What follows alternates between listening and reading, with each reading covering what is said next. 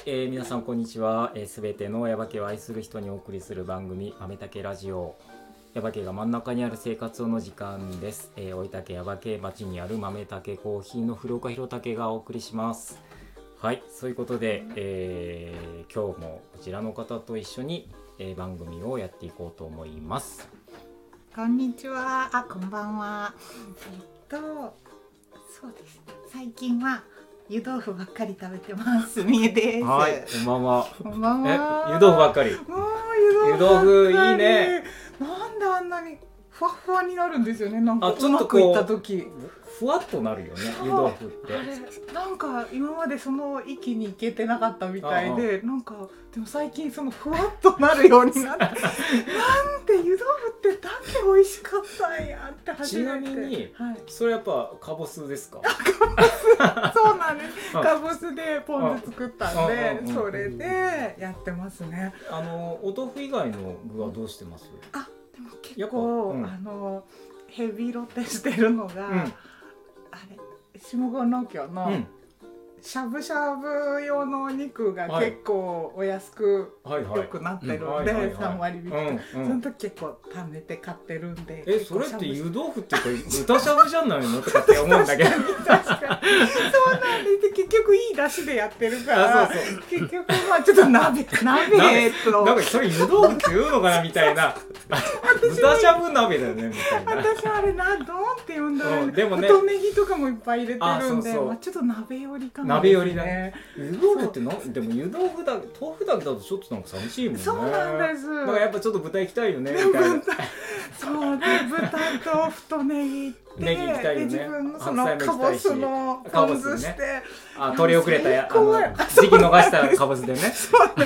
完熟かぼすで、ねう。ん、すっごい美味しくてう。んそればっかり食べてますね、うん、あでも、はい。寒い時は温まるんでこのね寒うん。い耶馬県の寒い冬は湯豆腐で、そうですあのね豚しゃぶ湯豆腐で今年はあんま寒くない。あ今年まだあんまり寒くないけど、まあはいそろそろ寒くなるんじゃないかなと。多分もう寒く、寒いんじゃないかともう思うんで。あ確かに。確かにあ寒くださってる今日も寒かったねとかって一応言っといた方がいいのかなと思う。はい、ぜひ。というあの湯豆腐ばっかりのすびえちゃんとお送りするはい。はい、豆だけラジオ今日もやっていこうかなと思いますけども。はい。いえっ、と今日も、えーこちらの方をお呼びして、えーはいます、えー松永明文さんです。こんばんは。こんばんは。こんばんは。よろしくお願いします。お願いします。はい、えっ、と前回に引き続きはい。松永さんですけども、えっ、と前回はね、えっ、と耶馬県に生まれ育って、それから、えー小中高大学行って、えっ、と長崎でホテルに就職してっていうところで、で、はい耶馬県にじゃあうん。帰ってくる、帰ってこない。あ帰ってこないんじゃない？帰ってくるっていうところまで。そう。どう？30歳の30葛藤歳ののところまで。行きましたけど、たね30歳のところの葛藤のところからじゃあ聞いていこうかなと思いますけども、えっ、とどこどこ話したんだっけ？なんか途中の話もしたからなんか、ね。あのー、僕は湯豆腐に生姜入れます。ああ。あそこにそこに入った、うん、生姜も欲しいよね。確かに。生姜は千切りで千切り？で千切り？すり？ますすりすります。そのポン酢の中に入れるってことでしょ？そういうことじゃなくて？どっちに入れるんですか？鍋そのもの。鍋にも入れます。あ鍋にも入れますし、すったのですか？すったの。スーパーの、湯豆腐薬味？うんうんうん。え新しいもうじゃあ鍋の方には入れて今日はもう湯豆腐の話湯豆腐。過去の話がどっか行っちゃったみたいなそうですね。えまっとさかの30代。あ鍋鍋に戻っちゃいましたね鍋にはいはいそうですね。30代になるぐらいの時にえー協力隊のえーお知らせというかはいが募集があったのうんでうん、まあそれをきっかけにじゃあちょっと耶馬家に戻ってきてもいいのかなと。うんその耶馬県に戻る手段として、うん。協力隊じゃなえ最初ほら、えっと耶馬県に戻ろうかなってなんとなくは思ってたと、はい。うん。でも協力隊っていう選択肢はその時たまたま見つけたんだけど、はい。そうじゃなかったらどうやって帰ろうと思ってたああちょっと考えてた選択肢とかあったんです選択肢としては、うん。えーやっぱりなんですかね。まあ両親が、うん。まあ、公務員っていうところもあって、まあ、うん。市役所だったりとかっていう選択肢もありつつ、だからやっぱそれ一回なんかその試験受けてとかっていう感じになるわけでしょ？そうですね。はい。それもなんかすごい難しいしなんか田舎に帰ってきたいと思っても、うんうんなんか帰ってくる方法ってなかなか難しいし、まあ例えば仕事がないとかってよく言われるから。その U ターンしたいけどしできないなって思ってる人がいっぱいいる中でこの地域おこし協力隊がうん。U ターンにも開かれてるっていうことが、うん。まあ俺も知らなかったし、うんうんうん。実際知らなく初めて知りました、ねえその通信がね、はい。あったっていう、ん。自分をたまたま帰る前ですね、うんうんえーまあ、実家の方に帰ることがあって、うんうん。そこでたまたまその地域協力隊っていううん募集を見つけて、まあ、そういう制度があるんだなっていうのを見つけて、うんで、まあ、自分みたいなこう U ターンで帰ってくる人でも OK ですよっていう要項だったので、うんうんじゃあそれにちょっと思い切ってチャレンジしてみようっていうのがやっぱ一番としてあったんですね。まあ、その仕事がこう、まあ、観光に携わる仕事っていうところもあったのあでーあそういう募集のところね。あじゃあもうバッチリそこにぴったりあったみたいな、すごい、まあ、メインとしてもサイクリンググロードとか自転車のまあ仕事に、まあ、それに付随して観光のっうん。ていうところもあったので、すごいちょうどよかったんですね。そうですよね。まあ観光をずっとやってきて、で逆にうん。耶馬渓の師匠の方の人もなんかそんなにぴったりの人が来ちゃったんだっていう感じじゃないかな。願ったり叶ったりみたいな感じ。じゃないかなとは思ってね。そんな観光をしっかりやってきた人が、なんかこう来てくるのにしかそんな、もね、耶馬渓にすでにネットワまあーク持ってて。そうですね。地元っていうところもあなんかもうあのでさっきの鍋の話じゃないカモがネギしょってきたみたいな感じじゃない？なんか。確かに。ね師匠側としてはね。そうですうんね。なんか鍋やろうかなとかって思ったらあカモカモもあネギもなんか豆腐も持ってきたみたいな。なんかそんな表現顔がネギしょってきた。そういう耶ことじゃない。馬渓の耶馬渓表現です耶馬渓のや すごい。まあまあいや。まあそんな、はい。えー。まあでそれで帰って帰ってきて。えー、と地域おこし協力隊になりました、でえっ、とじゃあ、えー、とサイクリングターミナルの、えーがそうですね。主な仕事仕事を、はい、になりました。ですそねのそれまであからあ前回の話の中で、その体を動かすことがすごい趣味だ、はい、てか好きだったんでしょ、うん。で自転車自体はどうだっ自転車自体はですね、う全然乗ってなくて、たうん。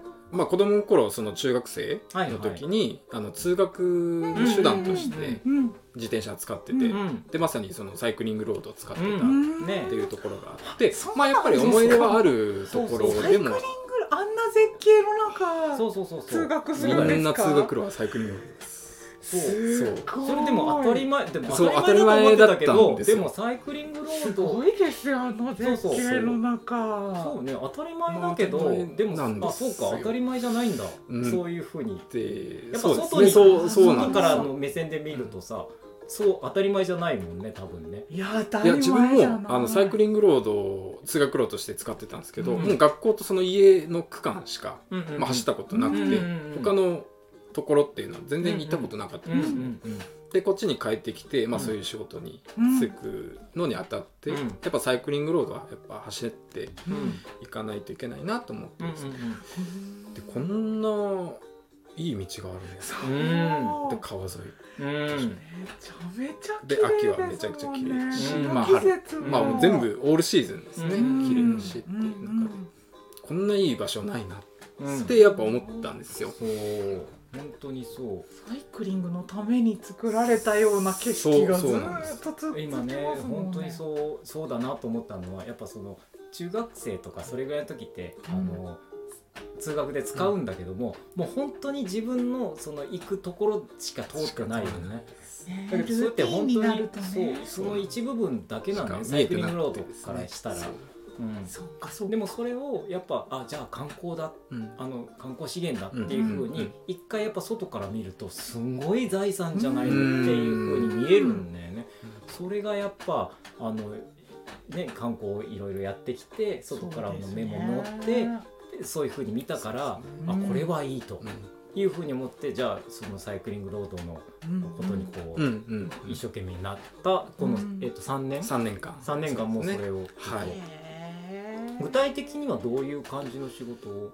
具体的にはですね、うん。もうサイクリングターミナルっていうところで、まあ本当にレンタサイクル、うん。自転車の貸し出しのまあ受付うんうん。だったりとか、あのこういうところがおすすめですよっていう,、うん。こう案内うんをしてたっていうところうんですね。はい、でまあ自分がこうおすすめする場所だったりとかを、まあ、本当にお客さん来たお客様にこう伝えるっていうのが、まあ、うん。自分の仕事だなと思って、うんうんうんまあ、それをずっと3年間やり続けてきたっていう。な感るほど。じですその私お客さんとしてうん一回参加あさせてもらったことがあって、そうんのそれで何知ってるってことなんですね、はい、その時がですよね。初めてお会いした時ですよ初めてですね。ね。じゃあなんでそうサイクリングしようと思ったわけ私の友達がちょうどまえちゃんここに遊び来ててはい耶馬渓にいて、その子も一緒に企画して、でサイクリングなんか女ーをし子ようっていう。ぐらい？10人10人ぐらいかな。ちょっとぐらいいましたかね。あ女。子の？そうそうではい。結構と遠くからも来うんうんうんうん。て耶馬渓初めての人とかもいる中で、うんうんで企画してくれたサイクリングコースだったりで最後キャンプして。えそれはえ協力隊の時じゃなくて？協力隊の時ですね。あ時。あー。うん。はい。まだターミナルでそうですね。働いてらっしゃあったー。時、それをそういう企画をしたりとかするのもよかった。あそういう仕事もあったってはい。で自分もその、えー、と協力隊の2年目の終わりぐらいで、えーまあ、そういうこうサイクリングをツアーをするっていう仕事にたまたまちょっと出会って、うんこういうの面白いなっていう、うんうんうんその地域を案内するとかってうんいう仕事があるんだなっていうのうんをそこで初めて知ってうんなるほど。で自分がこうお客様をこう引き連れて、うん。まあ、自分のおすすめする場所にうん一緒に行って、その場所を共有するっていう。なるほど。いや面白い仕事だなって思ってますね。そこで出会った。そうそうですそうです。サイクリングツアーズに出会ったと、うん。でななるほど。うまいこと差し込みましたね。えーそれが教育隊の時にそうやって出会って、でまあまあそれをまあちょっとずつそういう企画をん出してうん。は、あのそういう人を呼び込んでっていうのを協力隊時代にずっと知ってたと。で協力隊終わってからじゃあこの先どうしようかなってその時になんとなく見えてきてたいや全く見えてないです。今も見えてないです。あれ？そんなわけ？ない。そんなわけ全然これでその生活できるのかなっうんていうのはやっぱずっと不安はうん。ね頭の中であるし、うん。でもただ自分がこう伝えたいのはやっぱこの耶馬渓の良さだったりとか、うんまあ、耶馬渓の住んでる人うん。だったりっていうのをやっぱ伝えていきたいってういうのがあって、ん。まあ、そこを自分としても外せない部分なので、うん。まあ、そこをちゃんとしっかりこうお客様にこう伝えられればなっていう。う、んうんうん。まあ、それ一,、まあ、一心というか、うん、それが、えっとサイクリングとその協力隊辞めた後の、じゃあどうしようっていう、うんなった時にサイクリサイはい。え自転車と車。それからそのみ皆さんをこううん案内するっていうところがこう合体したようなことが自分でできないかっていうふうにだんだんなっていってそうなだんだんなっていきましたへね。ー。でまあそれも、まあ、ある人の出会いがあうん。でうん。これで行ってみようかなみたいななったんですよね。それその辺の話を聞いてもいいです。えっとその人との出会いがですね、うん。本当協力隊が終わる寸前ぐらいの時ですかね。からあのハワイから、はいえーそういうこうサイクリングしてる人がいてですね、うん。でハワイでその旅行会社をしてる人がうん。いて、で自分のチームを持ってるサイクリングのチームを持ってるっていう人でで来年その翌年うん大分にうんそのサイクリングチームを連れてくるからっていう、うんでうん。ハワイから。ハワイ。ハワイすごい。このヤバ系を大走規そうあの走らせたいからうん。お前ちょっとやってくれんという案内してくれと。そうそうあそう。ー。その人がきっかけでああこれちょっと面白いなあー。海外の人もそうだし、うん。まあ、日本の方うんうんうんあそういう活躍できるフィールドがあるんだなって。うんういうのがん。あって、まあ、その人の出会いがきっかけでもう本当にサイクリングツアーっていう、うん。自転車と、まあ、うん。地域を案内するうんっていうこうマッチングしたのかなっていう組み合わせが、うん。それをじゃあもうやっていこうと、そうですね、えーそれが、えっとヤバ系サイクル。サイクルツアーという名前で、名前。でえっ、とこれは会社？会社じゃないね。えっ、まあ一応会社会社？ああ会社というか自分と個人の個人ののその、個人事業ででやってる形で、はいえー、と協力隊の辞めた後にそれを自分で立ち上げてはい。今それで活動してると活動して、はい、いう感じ。おります。で今もうな2年目3年目？もうすぐ2年になりますね。あは今どんな感じですか？そうですね。去年はハワイうん。から、えーお客さんも来ましたし。じゃあさっき言われてた方そうですね。の関係ではい。ってこと？ででまたそうですね。あと台湾の方とかも海外の方もアテンドしたりとか、ん。もちろんその日本の方ですね、うん。こうヤバ系走りたいっていう方、うん。関西の方かな、うん。あのダイレクトに応募してくれてヤバ系を案内してほしいっていう形で。それウはあれなのそのウェブサイト、ェブサイト。あまあ、あとインスタグラムとフェイスブックですかね。その辺を通じてその連絡が来てそうですね。なんかはい。やってくんないかと。でそれやっぱあのサイクリングロードを中心にっていう。そうですね。サイクリングロードを中心に。で少しちょっと山の方に入ったりとか、うん。まあ、裏山系の方に入ったりとか、うんっていうのもんちゃんと気づいてアンテナに引っかかる人がいるってそうですね。ことですね。やっぱそういうニーズがあるんだね。やっぱですねやっぱコロナ禍ううんんうん。があって、うん。やっぱあの体を動かすっていうのがちょっとまあ、アウトドアブームっていうのもうん。まあ一つあったりする中で、まあ、自転車もちょっとだけこうブームがうん。うんうんうんでうんうん。でまあその大半はそのやっぱ50代60代とまあ、ちょっとリタイアするぐらいの年の方が多いんですけども、うーんそうなんだ。ただこうやっぱサイクリングロードを中心に自分がやってるので、うん。やっぱこうビギナーさんとか、はい。はいこれからちょっとスポーツの自転車乗ってみたいクロスバイクとかロードバイクに乗ってみたいよっていう方にも結構すごく受けてて。うんううんんでサイクリングロードはやっぱりこう自転車専用道路でうん。車も通らないうんのでうん。すごい適してるうん。安全場所、ね。安全な場所なので、で景色が良くてうん。あの平坦だしうん走りやすいし走りやすくて。みたいなもうなんかい初ろいろ心者でも。そうですね、めっちゃいい体験になりますもんね。あとファミリー層ですかね。家族連れで来られて。てこうちょっと。はい。家族でもそのねやっぱその平坦だっていうのがすごく、すごくやっぱもともとね。自転あの電車電車じゃねえや汽車のうん。山系鉄道のね、うん後のうん。だからそんな傾斜がないっていうねそれがやっぱすごくフラットなのですごく走りやすい、本当なんか下ってるような気がしても帰りも別に登ってる気がしないし本当よくできてるなよくできてるよね、うん。で温泉があるでしょ？終わった後温泉もあるしん。春菜館のソフトクリームもあるし、ねうんうんうん。農協もあるし本当にあれで結構寄れますよね。うん。ただやっぱそのただ走るだけじゃやっぱ面白くないので、うん。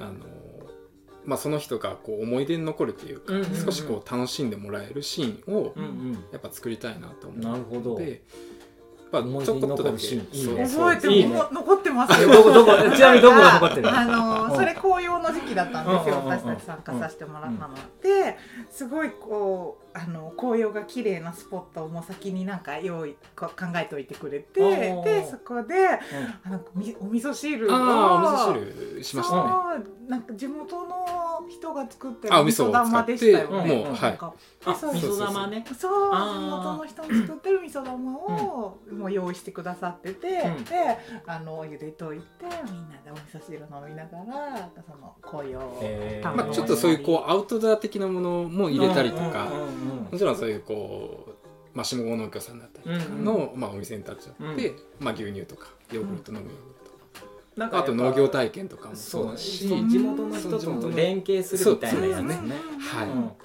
それはそのこっち側にしてもいいし、うん。やっぱ両方にとっていいことだね、だから沿線あのサイクリングロードの、まあ、すぐ寄れるところもそうなんだ。けど、それが一番もちろんいいけども、うんうんうんちょっと離れたところの人でもなんかあのそういうのがあると、うん。あ参加しやすいかなとかって思うし、本当そう。うんすごいだ、うん残ってます、記あ本当憶に。うん、やっぱプロデュースしてくれたシーンはちゃんと残ってますよ。えー、うんそのシーンいいね 記憶に残るシーンはい、シーンとして残ってます。でもそれがそういうのを残して残ってもらいたいなっていうのがあってしてるわけですね。それが実際残ってる人がこの目の前にいるっていううのが。ね、やっぱ残ってる当嬉しいから、ですね。そういうのこそもう友達来たら絶対連れてくし、うんうんどこの国の人とか遠くの人とか来てもやっぱここのサイクリングめっちゃいいって言うってやっぱすごいんだなここのサイクリングあの何かの本で見たなんか自転車専用道で、あのなんか日本で何何個に入るみたいなはい。やつ、なんかランキングでランキングで。かつては1位。かつてはやっぱりそうなんだ、かつては今は1位じゃない。今はですねしまなみ海道っていうあー。まあね日本の一番ブランドになってあーそうます比べようがないですよね。まあもちろんそうです。まあでも伊藤山一緒だとなんかベスベスト10じゃないけど、でまあそのベストはですんじゃないねまあその本当にその人の価値なので、うん。でも山木はわけでね。いやもう本当にすごく素晴らしいもの永遠のナンバーワン。永遠のナンバーワン。いいの出た永遠のナンバーいいの出たはい。そうやそれはやっぱりヤバ系サイクルツアーがそうです。やっぱでもあのプロデュースしてもらうのは自分で行くのとまた違いますからねやっぱり。そう自転車って本当に自分自身で走れる、うん。まあ、ツールなので、うん。うん。全然それはそれで楽しいですし、うん。ただ、まあ、自分がするおいる役割っていうのが、まあ、その一緒に行ってそのシーン楽しむシーンをどう作るかうん。うん。だと思うので、あのえっとえっと、サイクリングターミナルにほら、うん勤めて、うん。勤めたっていうか仕事してたわけじゃない、はい。であそこってやっぱ自転車を貸してくれてどうぞこういうところ、うああここ自由に走れますよ、でな多分なんかパンフレットかなんかくれて、うん。こういうこういうとこありますよっていう説明は多分してくれるんだけど、はい。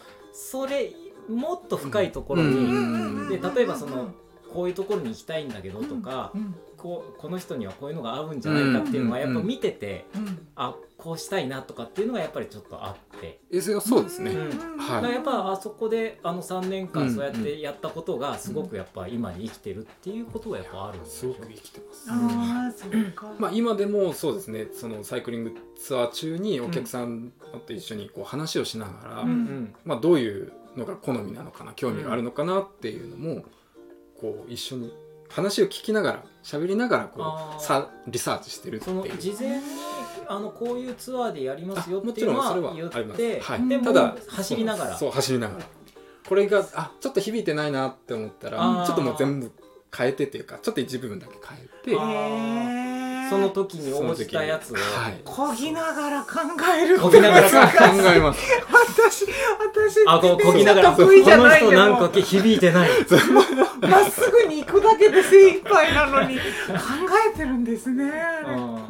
そういうこう自然がものすごく過ぎたなと思ったら、うん。本当にこう静橋沈下橋とかはい。に立ち寄ったりちょっと河原に立ち寄ったりとかっていうのなんかお店にすごく寄りたいんだけどっていう人がもしいたとしてででもこっちは最初に用意してたプランあそうはなんかすごい景色をいろんなとこありますよってい連れてってんだけどこの人どうも楽しんでないなっていうのがあってなんか食べたい欲求がこの人勝ってるんだったら ソフトかなみたいな。ソフト。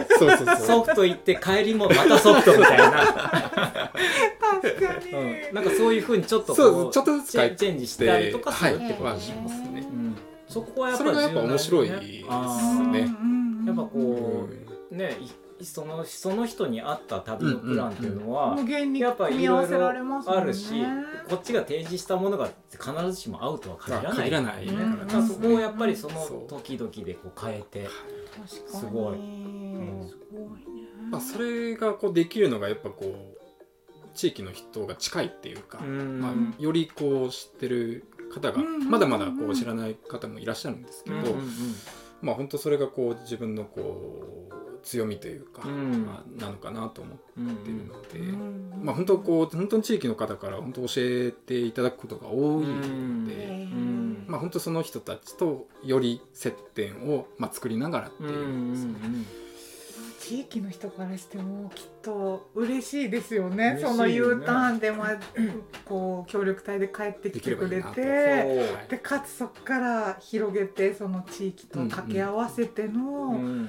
新しいプロジェクトを起こしてくれてそう。もだからう超協力したい。観光だけじゃないんだよね。うん観光とあと地域のこともしっかり考えつつのしかもその将来に向かってとかあと今までもまあもしかしたらあったかもしれないけどその海外とかなんかちょっと遠目のところのこととかもそうだしうんなんかこう自分でプロデュースして個人的にあのー一個ずつのお客さんのグループで動くとかね、うんなんかそういうのも今まであんまりなかったようなことで、うん。まあ、まあ比べたらあれかもしれないけど例えば、お大型バスで来て、うんなんかそこに、うん。あのうん駐車場止めてバーって「うん。はい行ってください、うん。はい帰ってきて何時に集合」とかっていうだけじゃなくてね、うん。まあそれはそれであありとして、そうですね。だけどそういう形じゃなくて今のこういう形っていうのをうん。今提案して実際やってるっていうことが、うん。やっぱこう新しいモデルになってねあのうん。すごくあの未来があるなっていう感じが。喜ばれめっると思う。ちゃ模索中です。海外とか絶対受けると思いますそう。ですね。うん。サイクリング力高い人もいいし。サイクリング力高い。サイクリング高い。そうまあ確かにそう多分やっぱりですり結構プロな自転車に乗って通勤してる人率結構高かったりするし結構な距離行けたり豆竹とかも普通に来れる人も多いだろうし。そうそう、はい。ここに来る人とかも本当すごい結構いて、でもそういうそれもやっぱ合わせるわけでしょ？この人本気で行きたい人って言ったら、ね。はい。もう山をザーンって登ってみたいな。むしろ登りたい。平坦じゃもうつうかそもそもお前にあのなんかあの紹介ね案内してもらわなくていいよみたいな人もい なんかそういう人もいたりとかするとはい。うん。なんかそれはそれでなんかねとかって思うけどなんか。まあそこのこう分けっていうかうん。あのガチでこう走られる方はうん。もう自分で探してうんうこういうとこ行きたいっていうのを探せるのでうん。で自分で走っていけちゃう。そこはもう本当に層がちっちゃいんですよ。そうですね。うんただもう無限にそのこれから自転車乗りたいとかうん。そうっていうちょっと乗りたいけどちょっとこうふまだ不安があるとかっていう人、まだまだ多いとは思うので。それっていいすごくいいなと思うのは、うん。まあ俺も最初の頃にちょっとお邪魔させてもらって、あの事務所のところにね、行ってそれ以外行ってないんだけど、うん。あのほら手ぶらで行っていいわけじゃん。そうそうですそうです。そもそも。あはいはい。自転車もおあるし。土産なくて。いやいやいや。えお豆腐とか持ってった方がいいの？でも鍋やってくださいみたいな。生姜生姜持って。生姜好きだって聞いたんでみたいな。そういうそういうのそうそう。手ぶらで行っちゃいけんとこ ろなんかそんなこと手土産なしで。そういう方面に行くとは思わんかったなでもちゃんとお豆腐はじゃあ持ってってくださいじゃあ。これから行く時はね。じゃなくてじゃなくてそうあの何も持っていかなくてできるっていうのはほら自転車ってやっぱり、やっぱちょっと最初にハードルが高いって思うのは、やっぱこうじねそれなりに金額するし自分のなんかママチャリで行くのもとかそれをわざわざ持っていくのもっていうのもあれだけど、それが全てあると、もうだからもう手ぶらっていうかそのうん。身一つで行ってあそういうふうに言えばいいのかな。いい人身一つで行ってそ それだったら大丈夫ね。そう大丈夫。です大丈夫身一つで行ってそしたらもうじゃあもうこういうプランでこういうふうに走ればいいですよ。自転車はこれですよとかってうん。全部やってくれるわけで、ね。そこがなんかねあのいいなとかって本当にそうですね。思ったんですよなんか。そう遠くから、まあ、ペップとか置いたからうん。来られて、うん。もう久々に自転車乗った十何年ぶりに乗ったっていう人結構多いんですよ。自転車乗る機会がそんな大人になったらなかなかないのね。う。ん。で自転車乗れるかなとかっていういや乗れるよとかって思うんだけど いざ実際乗るとね、うん。結構乗れなかったりする。いや乗れなかったうん。結構います。うんあでやっぱちょっとスポーツ系の自転車があるので、うん普段こうママチャリとかうん。はい。子供の頃から乗ってるような自転車、うんちょっとやっぱ特殊なうん自転車なうんので、うん。まあ、そういうこう乗り方からうん。こうレクチャーしながら、うんじゃあ徐々にじゃあ距離長くしていきましょうみたいな、うん。確かに。まあ、自転車の楽しみって本当自転車に乗る機会っていうのがねあるようでないう。んない。であったとしてもそれこそその通勤でただ使うだけとうんか通学で使うだけだから同じとこ行ったり来たりするだけとかいう使い方しかしてないんだけどね。本来本来っていうかうん自転車って遠くまで自分で歩くよりもう。ん遠くまで自分の力で行けると、うん。車とかと違ってね自分の力で遠くまで行けるっていうすごい魅力のある、ね、乗り物なわけで,、でそれをなんかす何もただで自分の行き来だけで使ってるのもったいないよと。もったいない。それをほら耶馬渓っていうこういうところがある、うん。うん。うんそことこうマッチングさせて、うん。今みたいな仕事をしてるっていうことっていうのは、うん。やっぱり本当にあの素晴らしいなと思うし、そうですね。ねまあそうですね。まあ大きいこうくくりで観光って言ったら結構ねいろいろありますけど、うん。まあ自分自身がやってるものが、まあ、少しでもこう耶馬渓の観光うん。に、まあ寄与というか、うん。まあ、貢献できたらいいなと思いますし、うん。うん まあ、もっとね耶馬渓に来たいっていう人が増えて一人でも増えてうんうんもらえればいいな、うんいやもう全然寄与してるよね。これから検索できるって言っても Google とかで簡単に検索はそのカフェとかそういうのは検索できたとしても、その農業体験だったりとうんうんうんうん。かこんこう関係性があるから可能になってうん開くドアみたいなのはうん。やっぱできこう誰かがさいつないでくれないとうん。体験できない耶馬渓の良さっていっぱいああると思うんですよね、うん。そういう検索できない耶馬渓の良さが。うん。だからそういうとことつないでくれる架け橋ってめっちゃ大きいと思います。うん。影橋いや本当に。ありがとうございます架け橋素晴らしいですよ。なかなかねそれできないし。いやそう自分でもねまだまだ本当にこれでいけるのかなっていう、うん。もう本当に試行錯誤しながら。うんうんうん。ですけど、でもでもなんかうん。すごくこうなんか未来あるなっていう感じあるし、もっともっとなんか、うん、まあ言い方あるかもしれないけど伸びしろがあるっていうか、からなんかすごく期待したいよね本って当ですね。思うよねなんかね。パッケの中でもまあこういう自分のような仕事をやってる人ってなかなかいないし、うん。まあ、大分県内でもそんなにいない、うんうんうんうんまあ本当にこの可能性としてはうんあるのかなとうん思いますし、じゃああると思います。そういう意味では本当揃ってると思うから。あうん温泉もあるってす。よくない温泉に寄っちゃうけど。なんか温泉ばっかり言ってる。あのこのた あの基本運動しない人口にとって。でもあのそうなんですあの自転車乗ってうん。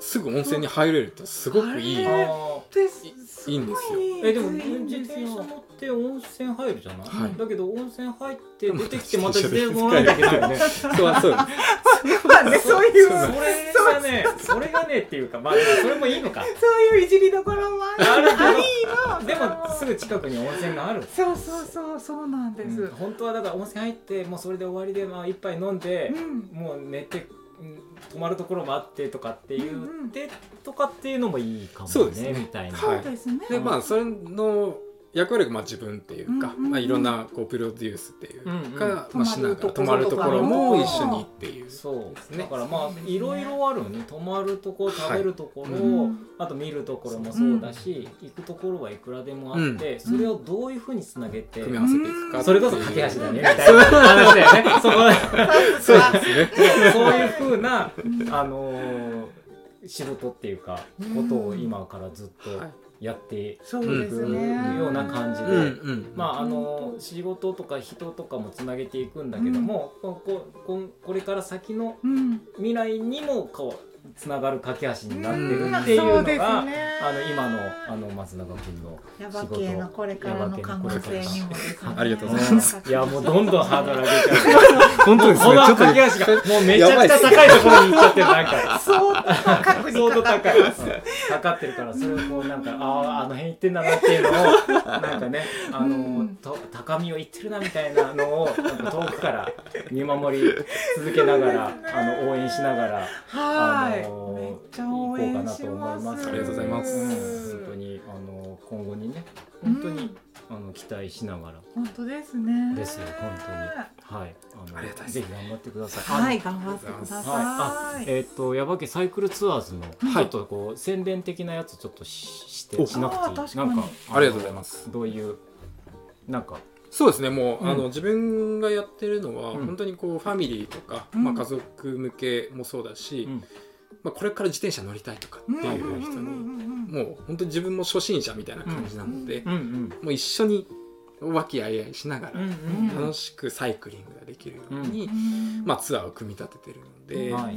まあ、そういうこう本当にちょっと自転車乗りたいよっていう人がいれば本当にあの声かけてもらえれば、一緒にサイクリングしたいなはい。と思い、まえすんで、っと、はい、ありがとうございます。あの、どこに連絡したらいいとかあっていうのは。えっ、とそうですね。ね、うん。一番はですねあの、はい。インスタグラムうんかフェイスブックで、あのご連絡いただければ、えっと、ダイレクトメッセージ。ダイレクトメッーセージで、えーはい。とじゃあ、どんどん、えっと、名前はヤバ系。系サイクリングツアーズ。ヤバ系サイクリングツアーズで、で検索していただければはい。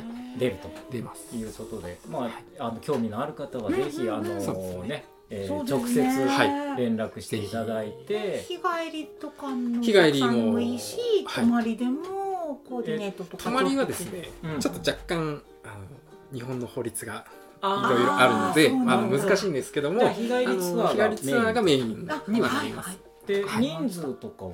人数はでですね、うん大体一人で見れるのが大体56人ぐらい、あうん。ーうん。うん。まあ、ワングループワン家族、うん。もう本当貸し切りみたいなあ感じで、まあ、もちろん一人あ二人からですね、うん。二人から。2人から56人までみたいな感じで、はえーあとはもあの7人いけますかみたいなのがもまたちょっと相談してくださいみたいな、はい。そう相談してもらえればうん大丈夫とかあと子供さん小さい子供さんちっちゃい子供も大丈夫。はい大丈夫ですね、はい。はい、はい。あとあのサイクリングターミナルはいから、はあの自転車を、い、うん、えー借りるという形で。あはーいちっちゃい子供あ用そうもですね。いうこともできる、はい。お父さんとこう一緒に一緒に二はい。人で二人乗りとか。もなるほどなるほどあそういうこともできる。あじゃあやっぱりいろいろ広がりがあるんそうですね。はい。はいわかりました。あのぜひじゃあラヤバケサイクリングツアーズうん。に、あのご連絡いただいてはいうん。はい。本当ですとね思います。はい、そんな、えー、松永さんではい。ありました。はい、今日はもう本当にあの改めまして、うん。あのありがとう貴ありがとうございます。ろんなお話聞かせていただいてありがとうございました。自分の振り返りもできたのでな。んかうん。いやーよかっそうそう。なんか改めて U ターンお帰りなさいとあお思帰りなさい。いましたただいま。だいぶ私が言うのもあれ。やけどお帰りなさい。なんか本当だよ。な誰かどの口そうが言ってんだみたいな。私が言う。そう。でもちょろっと思ったんですけど、うんうんうん。なんかこういうふうに U ターンの機会が協力隊だったじゃないですか、あのこれから巣立つかもしれないうん。中学生、高校生とかにも、なんかそういうこういつでも帰りたいと思ったらこういう方法もあるんだよみたいなのをじゃあいいふり。うん。なんかあると、ん。そしたらなんかどっか種として植えられてるから、うん。でまあ好きに羽ばたいといででももし帰りたいと思ってでもか帰ってどうやって生活していくかとか思った時は、うん。こんな便利な方法もあるんだよ、うん。これで生活してるサイクリングツアーのそうまっちゃんもいるんだよ、みたいなのを、うん。まあ、高校生たちとか知ってもらえね、たら、知ってもらえたらと思うんで。なんか一つの選うん、択肢としてあのいい振りだったんでじゃあもうひ最後にじゃあうん。そういう方々に向けてはい。メッセージをじゃあそうあおすごいハードルが。がまあそうですね、うん。自分もあのチャレンジというか、はい。まあ、いろんな選択肢がある中で、うん。これをやってみようやってみたいっていうものがあれば、まあ、本当に突き進んでもいいのかなと、うんうんまあ本当に一度きりの人生なので、はい。まあ、もちろんこのこれが失敗するかもしれないっうんうん。ていう、まあ、リスクもあるけど、うん。本当こう自分この人生の中で振り返ってる時に、うん。あこの時にこれをやっててよかった、っていう振り返りがなくなる時にうん。できれば、うん。これはすげえいい人生やなって思うので、うん。まあ、その選択がいろいろ選択肢がある中でうん。なんか一歩チャレンジするっていうのも、うん。まあ、仕事もそうだし、うんまあ、恋愛だったり、うん。結婚だったり、うん。家庭を持つ、まあ、家を持つっていう、一つの選択肢あの選択肢がこういろいろうん悩みながらうん。選択をしていければいいのかなって思うし、うん。まあ、もちろん耶馬県に帰るのもそうだし外に出るのもうん。うん。全然いいのかなと思うし、まあ、本当それぞれの選択肢をよく考えながら、もう全然それがこう迷いながらのうん。選択でもいいと思う、うん。一度答えを出したらそれに向かっていくっていう、うん。自分今年はちょっとチャレンジの年にしたいなっては思ってるので、はい新しい挑戦を、ははいいやっていきます。はい。ありがとうございます。もうじゃあ自転車を漕ぎ続けていくっていうことで。そうですね。漕ぎ続けます。あのパンクしようがチェーンが外れようが、そう別に、うんいいよと、はい。そうなんかうまいことがその先にいいのが見 見つかるんじゃないかと。そうですね。漕ぎ続けていれば何かあるんじゃないかっていう人生はサイクリングそう。う。んサイクリングツアー。はいあいいですね。人生はサイクリングツアー。それちょっいいねとメモってきます。はい。お後がよろしく。はい、ありがとうございました。ありがとうございました。はじゃあ、ま、改めまして、あの松永さん、ありがとうございました。ありがとうございました。あのご活躍を期待してます。応援してありがとうございますはい。頑張りますはいということで、今日は終わりにしたいと思います。皆さんでは、さよなら。さよならさよなら。この番組はコーヒーが真ん中にある生活を豆たけコーヒーの提供でお送りしました。